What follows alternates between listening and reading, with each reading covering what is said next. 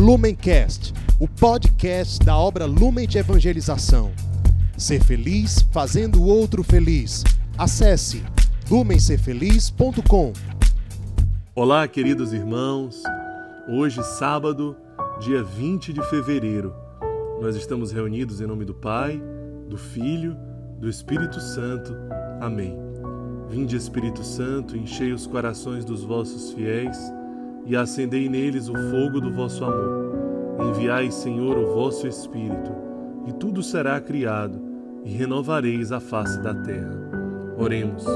Ó Deus que instruístes os corações dos vossos fiéis, com a luz do Espírito Santo, fazei que apreciemos retamente todas as coisas, segundo o mesmo Espírito, e gozemos sempre de Sua consolação, por Jesus Cristo, Senhor nosso. Amém. Ave Maria, cheia de graça, o Senhor é convosco. Bendita sois vós entre as mulheres, e bendito é o fruto do vosso ventre, Jesus. Santa Maria, Mãe de Deus, rogai por nós, pecadores, agora e na hora de nossa morte. Amém. O Senhor esteja conosco, Ele está no meio de nós.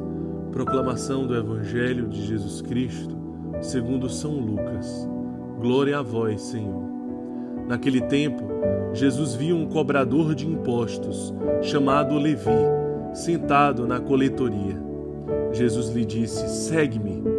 Levi deixou tudo, levantou-se e o seguiu. Depois Levi preparou em casa um grande banquete para Jesus. Estava aí grande número de cobradores de impostos e outras pessoas sentadas à mesa com eles. Os fariseus e seus mestres da lei murmuravam e diziam aos discípulos de Jesus: Porque vós comeis e bebeis com os cobradores de impostos e com os pecadores? Jesus respondeu: Os que são sadios não precisam de médico, mas sim os que estão doentes. Eu não vim chamar os justos, mas sim os pecadores para a conversão. Palavra da salvação. Glória a vós, Senhor. O evangelho de hoje nos mostra a conversão de Levi, que é Mateus, que é São Mateus. E também nos, nos traz a narrativa daquele incômodo, daquela inquietação, da murmuração dos fariseus, dos doutores da lei, dos mestres da lei, porque Jesus se senta à mesa com os pecadores. E Jesus muito bem responde: Eu não vim chamar os justos, mas sim os pecadores para a conversão.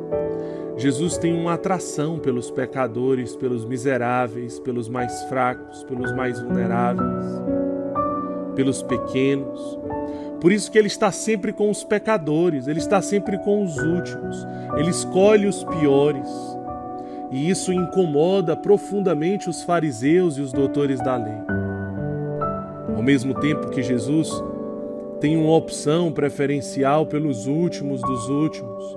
Ao mesmo tempo que Jesus sente uma atração profunda pelos mais miseráveis, pelos mais pecadores, ele deixa claro que os chama à conversão. Não é que ele se conforma ou compactua com aquela situação. Quando ele diz que veio para os doentes, ele reconhece que estes estão doentes. Portanto, eles necessitam de cura. Eles necessitam de conversão. Devemos nos colocar nesse sábado, dia dedicado à Virgem Maria, o primeiro sábado após as cinzas, primeiro sábado de Quaresma. Nós somos chamados a pedir o auxílio de Nossa Senhora Pietá, mergulhados na espiritualidade dessa Quaresma.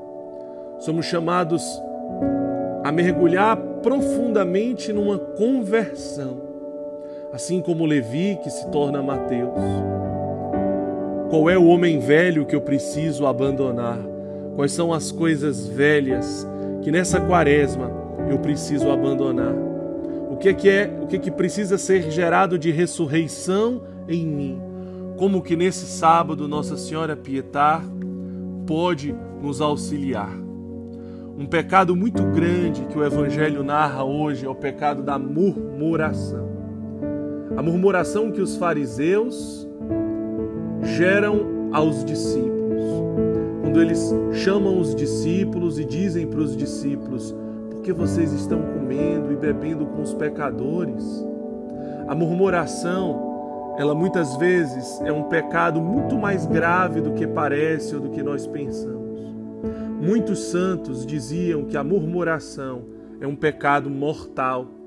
Um deles é São Tomás de Aquino, que nos explica dizendo que a maledicência, que significa revelar o pecado do outro, não é tão grave quanto a murmuração.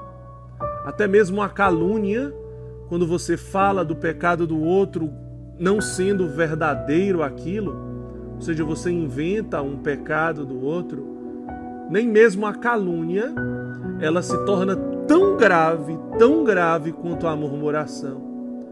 Porque a murmuração, ela destrói um relacionamento. Ela destrói um relacionamento de confiança e de amizade. É isso que os fariseus tentam fazer entre os discípulos e Cristo. Eles tentam contaminar os discípulos. A murmuração, ela tem esse objetivo: destruir um relacionamento. É assim que a teologia nos explica.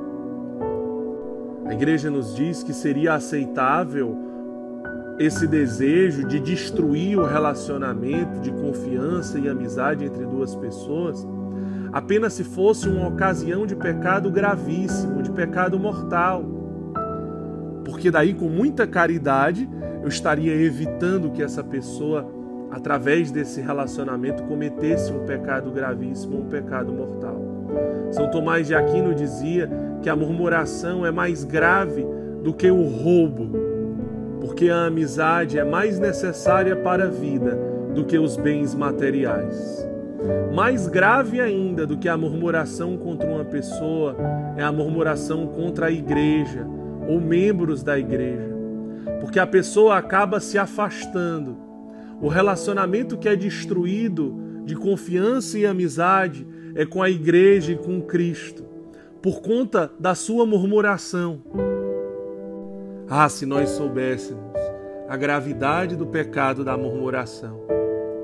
Quando em algumas ocasiões eu resolvo murmurar contra pessoas da igreja, contra um sacerdote, contra um bispo, eu resolvo murmurar contra irmãos de caminhada, resolvo murmurar contra lideranças da minha comunidade, eu estou diretamente afastando outras pessoas da igreja e de Deus.